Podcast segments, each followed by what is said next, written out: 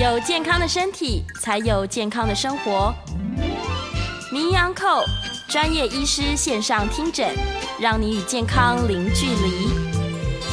这里是九八新闻台，欢迎收听每周一到周五早上十一点播出的名医昂寇节目。我是肝胆肠胃科萧敦仁医师。那本来是每个礼拜每个月的第一个周一上午十一点啊，这一次呢，啊，因为一些缘故哈，所以我们延到十一月二十一号今天来播出。那我们今天呢要讲的题目是。糖尿病跟脂肪肝有共同病因吗？它可不可以逆转？好，那原本这个题目我们在去年哦大概有提过，那但是呢，因为在十月份的时候，我在中正纪念堂的演艺厅，大概有一个这样的同样的题目的一个演讲，好，有糖尿病哈脂肪肝能逆转吗？好，这样的一个题目的的的演说，就发觉说。当时是礼拜三，我本来想礼拜三下午怎么可能会有很多人来听讲，结果还真的啊有蛮多蛮多的哦，我们的朋友们哈，就是到现场来哦来听这样的题目。那我们在门诊也发觉有很多糖尿病的病人，他会因为这样的问题，甚至于从台中、从高雄跑到桃园来来减重，希望说他的糖尿病有没有机会能够治好。那我觉得这真的是一个大的问题，因为很多我们的听众朋友哈，或者我们 YouTube 前面的朋友，可能都会因为哦这个糖尿病而感到非常的困扰哦，因为这种病假设你一直吃药是只能控制无法根治的，所以我们今天哦利用在 YouTube 这个空中的时间好，或者我们 YouTube 前面哦 News 九八好这样子的一个一个时段呢，来跟大家好好的说一下，说到底哦脂肪肝跟糖尿病。能不能逆转？好，那我们今天讲起来哈，我大概把十月二十六在中正纪念堂的几个大纲哈，大家就搬过来哈。第一个是脂肪肝病人教我的事，好啊。第二个是脂肪肝跟糖尿病的定义、病因跟治疗，它真的可以逆转吗？好，还有是脂肪肝跟糖尿病它有共同的病因吗？好，一个所谓的双环假说。那最后我们提到肥胖的健康危害。还有我们一生的管理建议哈，体重管理的建议。那当然最后一个节育。好，那我我想提的我这个病人哦，他教我的事情哈。那我们从在 YouTube 的朋友就可以从这张幻灯片上看到。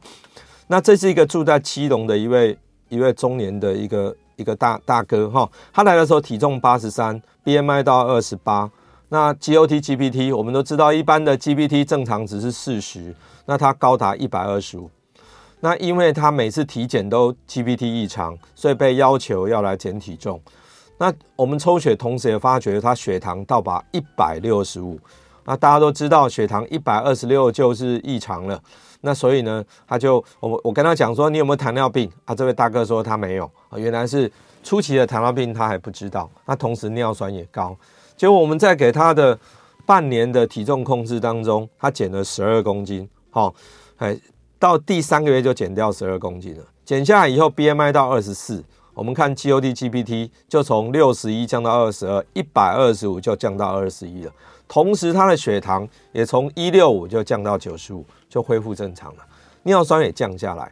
可是降到这个时候降了十二公斤，他的夫人说：“哇，你这样太瘦了。”他觉得怪怪的哈。结果他在后面的十二周又把他胖了一点五公斤回去。我们看。胖了一点五公斤，他的肝功能还是 GPT 还是正常的二十一，可是血糖就稍微上升到一百零二了。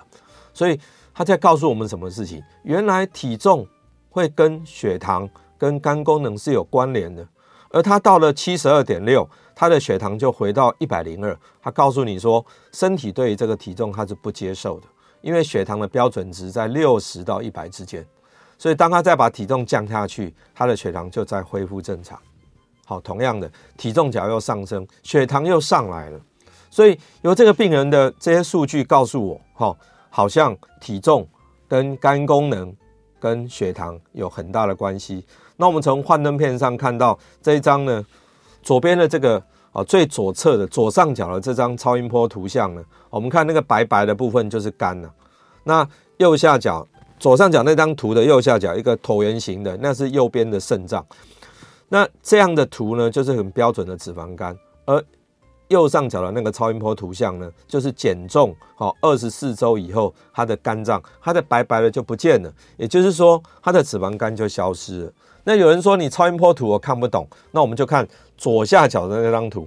左下角那张图呢是肝脏切片，我们做完超音波就说肝脏切片，就发觉呢他的肝脏有很多白白白白的空洞。好，那我都问了哈，那个空洞是什么？其实那个空洞呢，就是肝脏里面的油脂。好，那到了右边那张图也是减重半年以后看的，呃，我们等于是肝脏切片的图，那个油脂就不见了。所以意思是，这位大哥他在减重十二公斤的时候，他的十二公斤里面有一部分的体重，一部分的油是从肝脏被抽出来的。所以原来减重哦，就可以把肝脏里面的油脂也一并把它处理掉。好。好，那另外我们看右边的这两张图，好，右右边这个照片呢，好，这个就是这位大哥，好，减重前右最右边这张是减重后的照片，好，所以体重管理完以后，哇，血糖跟脂肪肝通通获得改善。好，这个就是我要跟大家、跟我们的听众朋友啊，我们 YouTube 前面的朋友呢分享的这个故事。那么这个脂肪肝的病患教我一件什么事情？好，我们先问大家哈，就是。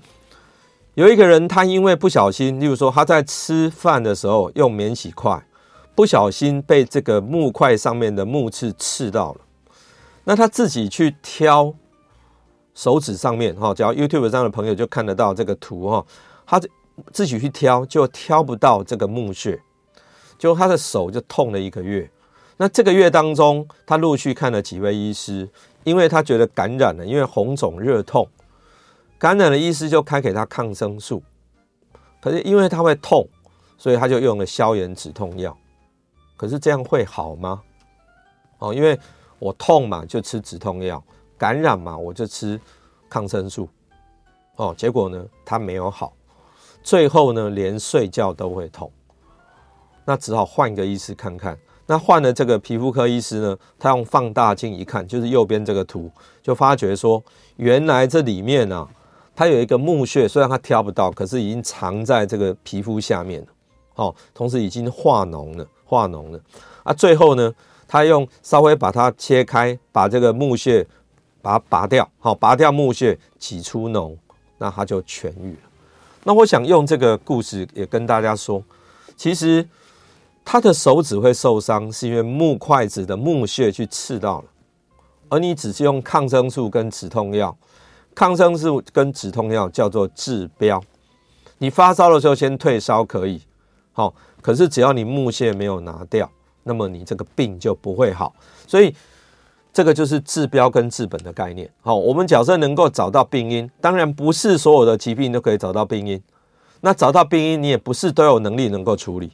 可是假设你可以找到病因，同时现在的医学有能力去处理这个病因。那恭喜你，你这个病就有机会会痊愈。但是你假如说一直一直都停留在治标的范围，那么当然你的病就是好像有控制，但是不会好啊。当然比什么都不处理要来得好，最起码要治标。可是有机会的话治本，那么我想这个才是根本的根本的治病之道。所以我们再回过头来，刚刚那位大哥一样，他一直吃保肝片不会好，可是当他把体重减下去，哇！肝功能就恢复了，脂肪肝也好了，连糖尿病都好了。那我这个就是今天要跟所我们所有的我们 News 酒吧的听众朋友要讲的非常重要的一个概念。好，治病能够的话，找得到病因就从病因去处理。好，那假如找不到，当然我们先治标，好，先把症状先控制好。好，那我们再下来提到说，那脂肪肝会不会肝硬化？我确定是会的哈，特别是当你 GPT 比较高，好，GPT 高于正常的两倍，那么 GPT 的正常值一般是四十，所以两倍就是八十，那是八十的话就就高了嘛哈。那像刚刚那个大哥是一来就是一百二十几，好，所以当然他的肝脏逐渐就会纤维化。那我们在在画面上哈，YouTube 上朋友可以看到右边这个图呢，就是一个四十七岁的哦，我们电子业的一个女作业作业的同仁哈。那么她每一年肝功能都异常，那医生都开保肝片给她，可是她 always 不会好。那最后呢，到门诊她还是减了十公斤，她的肝功能就改善了。可是他的肝脏切片的时候，我们已经看到一圈一圈的那个就是肝硬化的一个一个结节，所以这是一个肝硬化的病人的肝脏切片。好，好，所以脂肪肝是会肝硬化的，不要再把它想成就是没有关系哈，是有问题的哈。好啊，这个是一个外科医师送给我的腹腔镜看到的肝硬化的图像。好，因为这个图像呢是他们在做腹腔镜帮这个很胖的病人做减重的时候，外科医师突然发觉他怎么肝硬化了？没有 B 肝，没有 C 肝，没有喝酒，没有吃什么药，怎么会肝硬化呢？好，我们看到这个肝脏的表面哦，一颗一颗那黄黄的，就是脂肪，所以这是一个很清楚的脂肪肝造成的肝硬化。好，脂肪肝造成的肝硬化。好。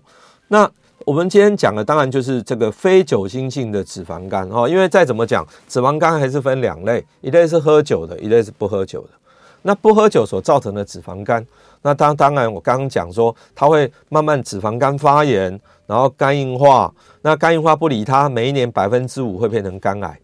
好，可是呢，有更多的朋友，他是在还没有肝硬化之前，他就先心脏病、脑中风就走掉了，因为。脂肪肝的病人通常哈八成以上也都是胖胖的，那胖胖的人他同时会有一些心血管疾病的危险因子，结果他还没有等到肝硬化就先心脏病、脑中风就走掉，那就真的很可惜了。好，所以其实就是赶紧可能把体重控制好，那这些问题呢就可以获得一个改善。好，那减肥对这个非酒精性脂肪肝到底有没有效果呢？啊，这个就是我当时那个大哥那个研究哈啊，当时我刚好在念。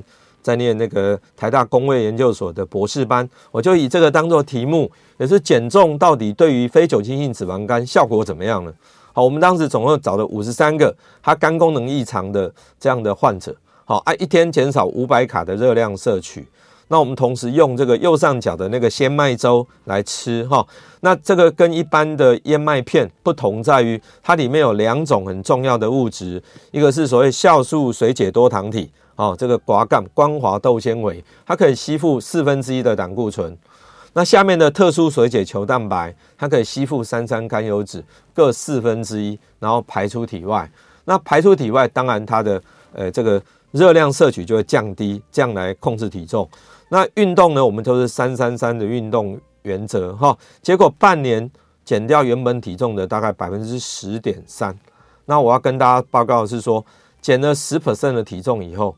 大概大部分的人，他的肝功能都可以恢复正常。好，减十趴的百分之百恢复正常，减五到十趴大概是八十 percent，减不到五趴的只有四十 percent。所以我们可以看得到，好像体重减得越多，那么肝功能恢复的就越好。好，那再来呢？我们在非酒精性脂肪肝的患者哈，我们看这个减肥效益，这个是我们在。我大概那样的经验之后，我就开始好在帮我们的所有患者呢做体重控制。那像这个是一开始体重七十九公斤，BMI 二十八点四，好 GPT 到一百一十三。那过了十二个礼拜减到六十五，那脂肪肝就几乎消失了，GPT 也降到十二。那再过十二周，体重到五十八点四，好 BMI 到二十一，那肝功能十三，脂肪肝什么都没有，所以。我在现在门诊当中有很多的病人都是因为体重过重、肝功能不好，那前来减重，其实减下去真的就会恢复正常了。好，那接下来我们就来看糖尿病。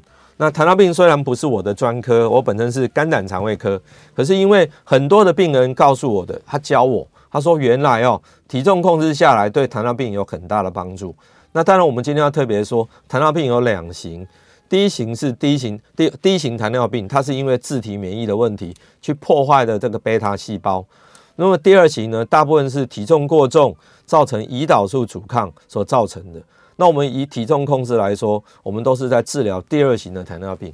第一型糖尿病没办法，因为你的贝塔细胞被破坏了，大概只能长期的依靠胰岛素了每每天的施打。好，那第二型糖尿病事实上有可能减重就会好了。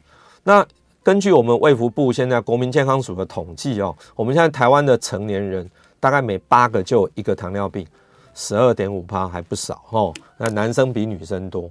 好，那这十年当中，事实上我们糖尿病人口增加了百分之七十四，哦，那增加蛮多的哈。这个真的是我们大家要小心。那糖尿病会有什么问题哦？糖尿病最严重，当然我们在门诊常会碰到，在急诊会碰到酮酸中毒，所谓 DKA 啊，那个很讨厌哈，那个人会昏迷。那慢性的话会造成眼底的病变，我们常常会转糖尿病的病人去眼科，有时候要打雷射，好，因为糖尿病糖尿病足，好，有没有？我们在电视广告上常常看到说。小孩子骑着脚踏车，结果从阿嬷的脚压过去，阿嬷都没痛。他说：“阿嬷，你的脚怎么了？”那就糖尿病足哈。糖尿病足因为神经病变，他就一点都没有痛觉。那糖尿病人也很容易脑中风，很容易肾衰竭。我们台湾洗肾室非常的多，洗肾的病人里面有一半是糖尿病造成的，所以这是一个大的问题。好，那糖尿病会不会好？我们先讲一下美国一个计划哈，叫做糖尿病预防计划。他们找的是糖尿病前期，也就是血糖哦一百到一百二十六，还没有大于一二六，它就是糖尿病前期。这样的病人，假设给他做体重控制，也不用减多，减百分之七的体重。那经过四年以后，他的发生糖尿病的发生率可以下降百分之五十八，还不错哦。好啊，经过十年以后，这一组呢，他的糖尿病的发生率还是比对照组降低了百分之三十四。看来百分之七的体重的下降是真的有用的哈。好，那我们来看一下说，假设刚刚是讲糖尿病的预防计划是属于糖尿病前期，可是假设你已经糖尿病呢？好，美国的糖尿病协会它每年都有一个治疗指引。那我特别提这个二零二零年好，美国糖尿病的治疗指引。好，它最上面它写了一大堆的英文字，只不过它最上面的那个叫第一线的治疗，也就是你被诊断糖尿病最重要的要做什么呢？Metformin 是一种药，哦，它可是呢，最重要下面那行中文字，也是你要运动、生活习惯改变跟减重，这个才是整个糖尿病治疗的核心。那当然，现在在医院呢，我们呃糖尿病糖尿病科的医师他会开药给你，可是可能更重要的是说，那你自己是否在运动、生活习惯改变跟减重上面你有做到的呢？好。那我这边要提一下脂肪肝跟糖尿病的共同的致病机转，一个所谓的双环假说。好，我们脂肪肝跟糖尿病的致病机转有一个所谓的双环假说。好，好，那我们看一下这边，其实一般来讲，在热量摄取过多，也就是我现在吃了很多的热量，那么多的热量要储存下来，那么这个时候肝脏哈会先，因为肝脏要先处理这些脂肪。所以肝脏到最后，它脂肪处理处理要送出去，可是它送不出去的时候，它就有一些会积在肝脏里面，会先造成脂肪肝。而送出去的这些血脂肪，就是三酸甘油脂 （TG），它会到处跑，首先会找到皮下，可是皮下脂肪当累积到一定的量，一定的量的时候呢，它就跑到内脏脂肪。那内脏脂肪其中之一就会积在这个胰脏当中，就会造成。胰脏变成脂肪胰，那脂肪胰也会去破坏这个贝塔细胞，最后贝塔细胞也没有办法分泌胰岛素了，就血糖就高起来。所以先造成脂肪肝，后造成血糖的问题。所以说，事实上不管是糖尿病或脂肪肝，原来它共同的致病因子就是热量过度。热量过度，反过来讲。减重会不会好呢？好，那右边这个 Roy Taylor 教授哈，这是英国新堡大学的教授哈。好，他就讲啊，他说我们看到外科很胖的病人去减重哈，减重手术，他糖尿病会好。他说内科也应该努力看看。好，所以他特别就做了以下这些研究。他当然，他先提醒大家。我们第二型糖尿病被诊断的时候，胰岛细胞只剩一半哦，所以随着随着每一年的增加，你胰岛细胞越来越少，所以减重要趁早。好，那我们的这个罗伊教授呢，他在英国，他找了大概三百零六位哈，在基层诊所看糖尿病的病人，他们的平均年龄在二十到六十五岁，而且他在用药六年内还没有开始使用胰岛素。BMI 比较大，在二十七到四十五之间是胖的哈。他所谓逆转就是不用不用药，两个月内糖化血色素小于六点五。好，我们来看左下角这张图，你只要是对照组的话，糖尿病能够逆转不到百分之四，可是参加他这个计划呢，逆转可以到达百分之四十六，哇，好，很厉害哈，逆转百分之四十六。好，那我们来看看到底减多少体重呢？你只要减把原本体重的百分之十五。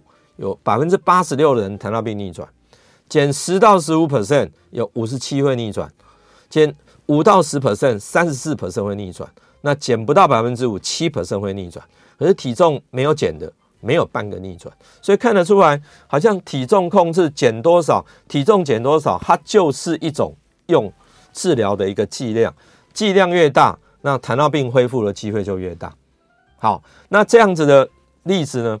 这是外国的例子，那我们台湾自己是不是做到了？是，像这个病人，他本来体重九十五点八，哦，BMI 到三十三点五，哦，那血糖一五一，我们跟他减下来，通过半年减掉二十几公斤，血糖就降到七十五，他什么药都没用，所以体重控制是确实是可以减重的，哈、哦，就可以把糖尿病处理好。那像这个另外这个个案呢，啊，一位吴先生，三十九岁。他身高一百六十七公分，体重到八十五点四，好，那 BMI 三十一，第二型糖尿病，他不敢吃药，因为他这么年轻，他听说吃了药以后，哇，可能就是没有机会停药，好，要吃一辈子，他很怕。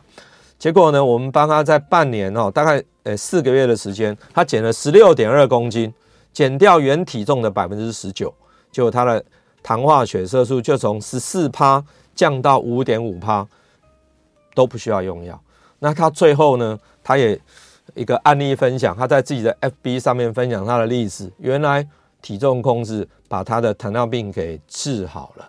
好，那我想呢，呃，我们今天先把糖尿病呢，我们第一段先把糖尿病跟脂肪肝，那还有它的共同病因减下来会不会好？我们先在这个时段呢，跟大家做了分享。好，我们先休息一下。在广告回来，我们会接接下来会讲第二段，你为什么会胖，还有你要怎么减。好，我们先休息一下。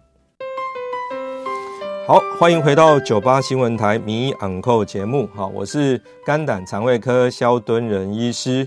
好，那我们今天在谈的题目呢是脂肪肝跟糖尿病，它是不是有共同病因？它能不能逆转？好，我们在第一段的时候呢提到说。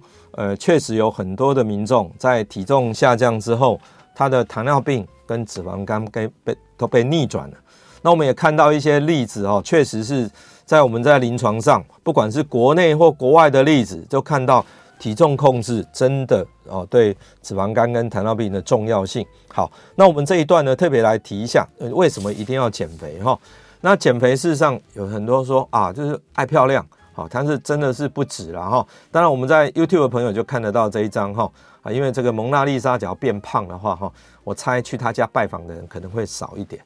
好，当然说胖胖的也很可爱，可是呢，因为胖胖的不只是外观的问题，它也会造成很多健康上的危害。好，所以我们来看一下哈。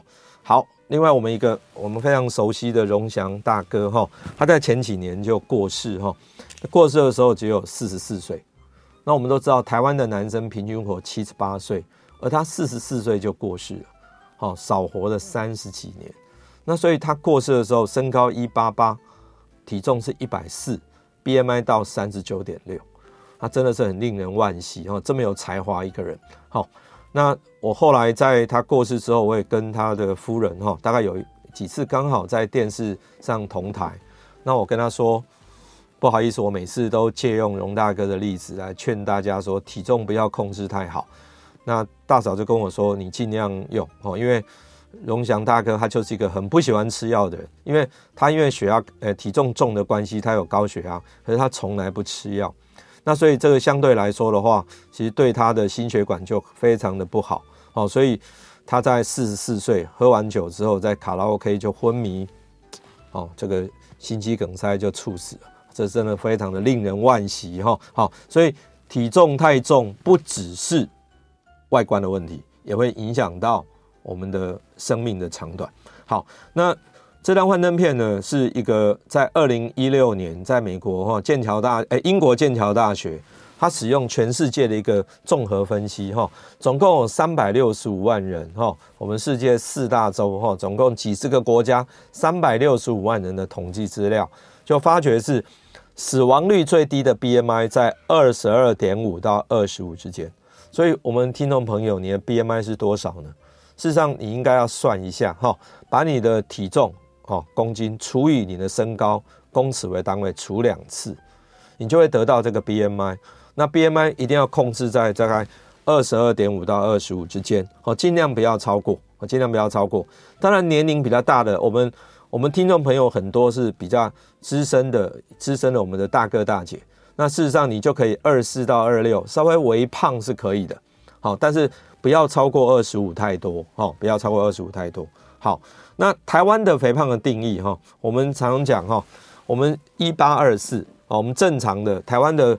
肥胖的定义，正常值是 BMI 在十八点五到二十四之间，超过二十四叫过重，超过二十七叫做肥胖。那另外有一个腰围的定义，腰围是腰围八九十，健康常维持。什么意思哦？就是腰围不要超，女生不要超过八十公分。八十公分是几寸呢？就是三十二寸。那九十公分是三十五寸。所以，请问各位，你穿的裤子、裙子腰围是几寸呢？好，所以这个影响很大，因为这个只要超过叫做中央型肥胖，那这样就会对心血管疾病啊有比较大的影响。好，那台湾的肥胖的人口，说实在，过重的人口好像有下降了，可是肥胖的人口随着每一次的国民营养调查是越来越多，所以这个对我们的国民的健康啊，对于我们。这个每次哦，这么多人慢性病要到健保的门诊去开药，事实上这个负担是越来越重的哈。好，那肥胖所造成的问题还不只是呃生理上的问题，因为我们生理上会造成死亡率上升、罹病率上升，但是也要小心会对心理健康造成影响，因为它也会影响情绪、自信心低落，甚至会忧郁的问题，这个还蛮常见的哈。好啊，另外在呃偶尔提一下这个。自信心低落，因为很多小朋友在学校哈，小朋友胖的时候，因为小孩子讲话很直，他会骂那个胖胖的男生女生。我曾经有一个女孩子的病患哈，她五年级就是被男同学骂说你是母猪啊，哦，难过的回家一直哭，最后爸爸妈妈只要送到减肥门诊来减重，当然她很幸运，在三个月减掉减掉大概十二公斤，就恢复了一个五六年级的小女生和那种很灿烂的笑容。可是要小心，小孩子只要体重过重，有时候在学校会被言语上的霸凌，哈，影响心理很大。那在社会功能方面，它会影响交友、婚姻、就业、升迁。好，我想这个真的，我们也听到很多很多的故事啊。那特别有一些特别的，像说我们要去念军校，好，或者你要当飞行员，那事实上对于体重就有很严格、很严格的一些控制的限制。好，所以体重还是让。保持在一定的范围内是比较好的哈。好，那另外肥胖会造成一些问题哈。肥胖有代谢方面的疾病，有肚子里面压力增加造成的疾病，跟机械性的压力。那代谢方面的问题哦，就糖尿病、高血脂。好，看我们今天讲的脂肪肝，好，甚至于我们心脏病的冠心症，就心脏病啊，脑中风。好，刚刚我们那个荣祥荣大哥，还有痛风，还有某一些癌症哈。那肚子里面增加会造成什么问题？血压过高，甚至于呼吸困难，还有有我们肠胃科常见的胃食道逆流，哦，这是很大的问题哈。那这机械性压力部分呢，会造成睡眠呼吸中止症，哦，这个也常看到哈。还有我们中老年的女性朋友比较容易的退化性关节炎，还有下背痛。那当你发生这些问题的时候，你可能都要去想，会不会跟体重过重有关？假设是这样的话，你把体重减下来。那么你的这个疾病可能会获得好转，不一定会逆转，但是获得好转是很有机会的哈。好，那我们在一百一十一年哈，现在是一百一十一年，那每一年呢，大概年中七月的时候，我们我们的呃卫福部呢都会发表一个去年的十大死因，今年的十大死因哦一样，十大死因里面有八项跟肥胖相关，好，从癌症、心脏病、脑血管疾病、糖尿病、高血压疾病，还有。慢性下呼吸道，比如说 COPD、肾脏病、慢性肝病，哈，这八种都跟肥胖相关。所以事实上，只要体重减下来，对于我们国人的健康就有很大很大的帮助了，哈。好，那另外是特别提哦，世界卫生组织就一直强调一件事：你体重过重跟十三种癌症有关系。好像我们肠胃科就比较比较倒霉，因为我们常常会碰到这样的病人，好像说体重过重食道癌，体重过重胃癌，然后大肠癌。然后再肝癌、胆癌，好跟呃胰脏癌，所以这些都跟肥胖相关。我们光肠胃科就占了六种。那当然最近也有很多病人，年纪很轻，不到四十岁，子宫内膜癌开完刀，那他说他跑来减重，他担心什么？他说万一又乳癌怎么办？还不到四十岁啊，好，所以赶快把体重减下去才可以哈。好，所以肥胖相关的疾病呢，我们讲肥胖相关的疾病就是糖尿病、高血压、高血脂。可是呢，我们这些要分成可逆跟不可逆。可逆的就是血糖、血压、血脂高，哦，尿酸高、肝功能异常、胃食道逆流、不孕症、睡眠呼吸中止症，这个减下来会好。可是，一旦你造了不可逆，不可逆是什么呢？心脏病、脑中风、胆结石、肝硬化、膝盖退化了，甚至产生癌症，你减肥就没有用了。所以，事实上，我们体重控制来说，很重要的一句话就是：体重控制要趁早，减下去就有可能把你这些疾病处理好。好像以这个退化性关节炎来说，我常常开玩笑，我们只要去骨科，那骨科医师会开一个止痛药啊，因为痛呢，痛又会紧绷，所以会开。肌肉酸弛松弛剂，那因为止痛药呢，又可能怕伤胃，所以又开了这个胃药。那我说我也会开，可是骨科医师通常哈，他会交代一句：你最好体重减下来，膝盖可以多用五年。所以各位听众朋友，事实上很重要哈，赶快把体重控制下来，你很多疾病会获得缓解，膝盖可以多用五年，你就不用去开刀了。那包括睡眠呼吸中止症会打呼，这个很多人打呼，最后都是被太太压着来。他说：“我今天晚上打呼好厉害，害我都睡不着。那白天精神不好，原来他打呼会终止的。哦，我们打呼不是这样吗？然后他会停了几秒钟都没有声音，忽然间 猛吸一下，那这样会把旁边的人吓到了。哈，那这个叫做睡眠呼吸中止症。跟各位报告，假设你是体重真的是过重的，你透过体重下降。”降个大概十五到二十 percent，你的这个疾病有可能会逆转，哦，这个是很重要的哈。好，所以当我们集结了，哦，我们刚刚把一大堆谈到，诶，就是体重过重会产生的问题，我们全部讲一遍，大家会发觉怎么这么多疾病都跟肥胖有关呢？所以我们最后得到一个小的结论，叫做万疾肥为首，百病胖为先。好，那我想这个这个先做这个小结了哈。那我们接下来哦。接下来我们要讲一个，那你为什么会胖？好，为什么会胖？这是我每次演讲要讲的四段哈。你为什么会胖？你为什么一定要减肥？你要怎么减？要如何维持减肥成果？好，好，那我们现在先讲为什么会胖哈。为什么会胖的原因呢？大概只有一个，很简单，就是进入体内的热量大于消耗的热量。好，你把进去的太多，出来的太少，那就会就胖了。那当然，肥胖的原因有很多。我们讲说，你可能是运动太少，你也可能是饮食乱吃，也可能是睡眠不足，也可能是戒烟戒毒，某一些药物，像说糖尿病药、血压药、抗组织胺，这些都会让你会胖。好，然后产后肥胖，好，更年期肥胖，好，呃，产后肥胖，生一胎胖十公斤，好，很多这样哈。更年期以后就是啊，就慢慢就胖起来。好，还有自然老化，有人说。呃，我会胖跟我一点关系都没有，都是爸爸妈妈害的。好，但是我要说了哈，这个大概只对了三成，好三成，好，因为我们大概人口当中哈，当然大部分人有这个肥胖基因，好，这个三分之二的有肥胖基因，可是统计都发觉说，真正肥胖的影响啊，遗传只占三成，而你的饮食跟运动生活习惯占六成，那一成是被文化因素影响，好，所以不要再。怪爸爸妈妈，好，所以很多都是生活习惯，好，这是非常非常的重要。好，那我想在我们进入最后一段说要怎么减之前，哈，我们先休息一下，哦，休息回来，我们再继续来谈今天哦这个脂肪肝跟糖尿病的逆转的问题。好，欢迎回到九八新闻台名医昂扣节目，我是肝胆肠胃科萧敦仁医师。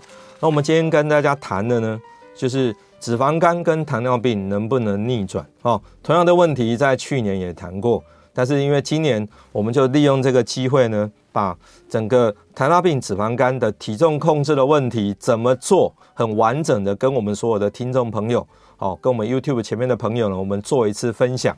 好，那我们今天讲到我们今天的最后一段，就是你究竟你要怎么减啊？你要怎么维持减肥成果？好，那要减多少才会对疾病有改善？跟各位报告是，只要减掉你原本体重的五到十 percent，你的血糖、血压、血脂、肝功能、尿酸就会获得一些改善。可是你假设希望逆转你的糖尿病，说实在的，刚刚这个 Taylor Roy 教授哈，就是我们刚刚讲新堡大学的教授，他是提议是大概十五 percent 的体重下降，十五 percent 减下来，大概百分之八十六的人，他肝功能会获得，哎，就是他的血糖、糖尿病能够获得逆转。而我个人的研究就是有关脂肪肝的部分，你只要减掉百分之十的体重，也是大部分的脂肪肝的 GPT 都能够获得恢复正常。好，所以你你也不用讲的说很困难，事实上只要五到十 percent 的体重哦下降，就可以获得很大的健康注意。好，那我们到底体重要怎么控制？我们整体来说，好，那我们就是少吃多动有恒心。当然要仔细讲的话，行为改变才是整个重点。我常常在教育跟我们的肥胖专科医师，他们要来考专科医师的医师，我教育他们说，减肥门诊不是一个开药的门诊，减肥门诊是一个行为矫正的门诊。因为药物你不可能用一辈子，有一天你把药物拿掉的时候，你如何体重控制，一定是你在那一段时间养成的新的饮食跟运动习惯。好，那药物呢？只有目前台湾合法的减肥药，只有罗氏鲜、善纤达跟康仙福这三种。罗氏鲜呢是降低油脂的吸收，那像善纤达是用打的，而康仙福是口服的，它可以抑制食欲。哈，那另外当然我们可以用内视镜减减重，用胃内水球，用胃肉毒，还有内视镜的缩胃术。好啊，另外要真的要去开刀，只有很胖的病人才会用。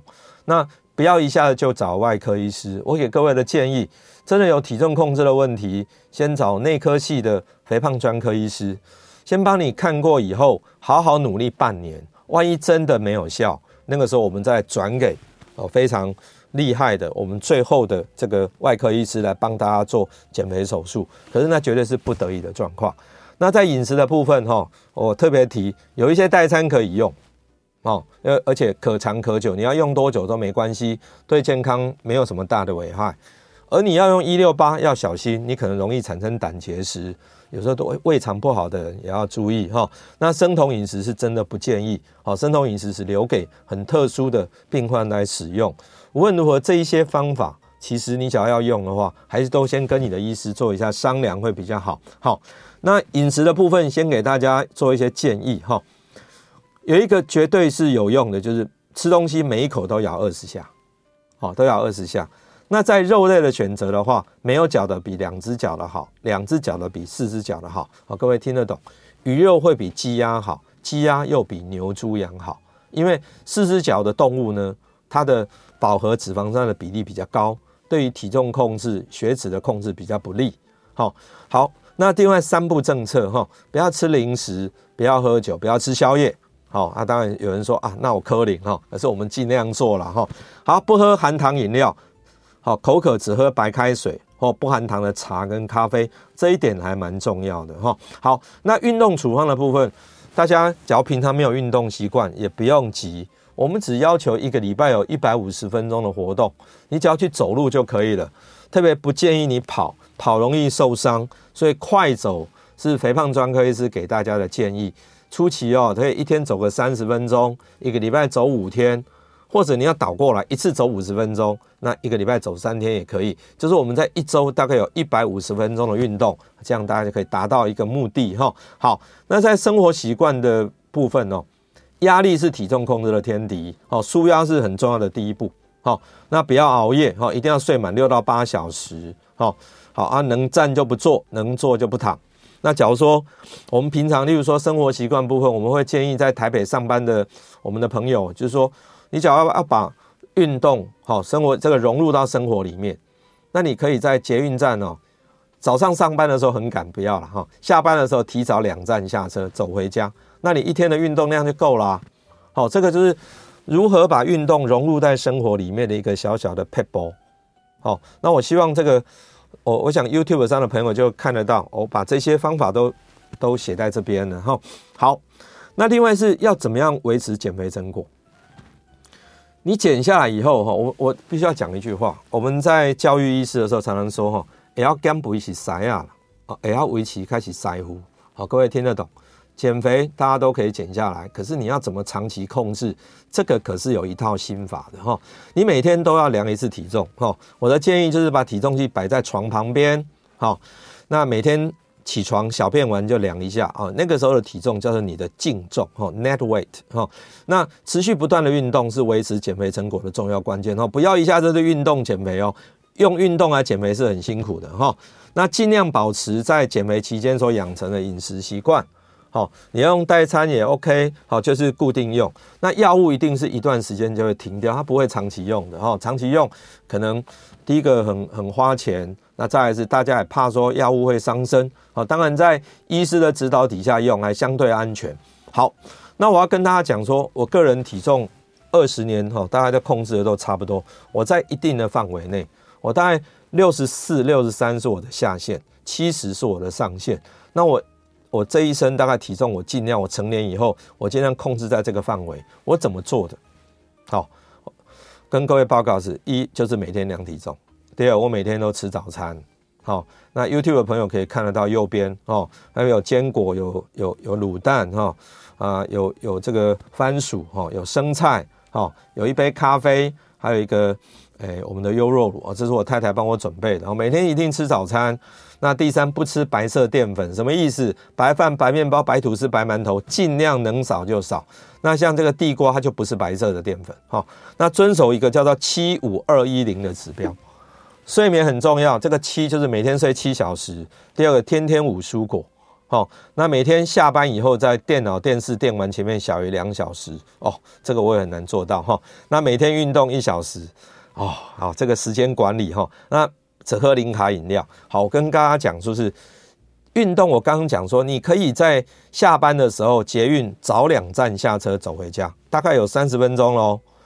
第二个，你只要在家里，你在看电视、看电脑、电玩，假设不是要去做笔记的时候，你只是娱乐性的看，我建议大家站着看，站着看，同时做一点运动，跳跃一下，就是利用看电视的时间做运动，这样你就把第三、第四，也是。电视、电脑、电玩前面两小时跟运动结合在一起，这样你就可以时间管理就会非常的有效率了。我再跟大家分享。好，体重管理从自己做起了哈。那我自己呢，就是我在前几年哦，这个我在五十五岁的量哦，量的时候我的体内年龄是四十岁。五十五岁的内科医师量的时候，体内年龄是四十岁。为什么？因为我的内脏脂肪就是不多。那这个当然是我们刻意去做体重控制，哦，但是我讲一句话，就是即知即行，知行合一啦。好，我们这一节的题目事实上就是跟大家分享这个，你要做体重控制，一定是知道了就开始做。刚刚讲体重控制要趁早，把自己的体重范围控制在一定的范围内，像我自己 BMI 就是二十三是底线，好，二十六是上限，我就是。把自己的体重呢控制在六十三到七十之间，我有七公斤的扣打一个范围。那各位听众朋友，你的范围在哪边？你要自己先设定清楚。好，那最后有一个 take home message，我想跟我们所有的听众朋友再说明一下。第一点，糖尿病、脂肪肝跟体重跟肥胖有很大的关联。第二点，假设你把体重减下来，你的糖尿病跟脂肪肝确实会好，但是你要越早控制。越好，你不要等到很后面，等到胰岛素细胞衰竭了，那就来不及了。第三，体重管理哈是一生的事业了，大家都要设好自己的体重的上下限。好，那一定是减重的时候以饮食控制为主，以运动为辅。那维持的时候，运动是维持减重成果的重要关键。好，那我想呢，我们今天的节目哈就进行到这边。好，我是肖敦仁医师。好，希望今天的节目内容对大家有帮助，也谢谢大家今天的收听，再见。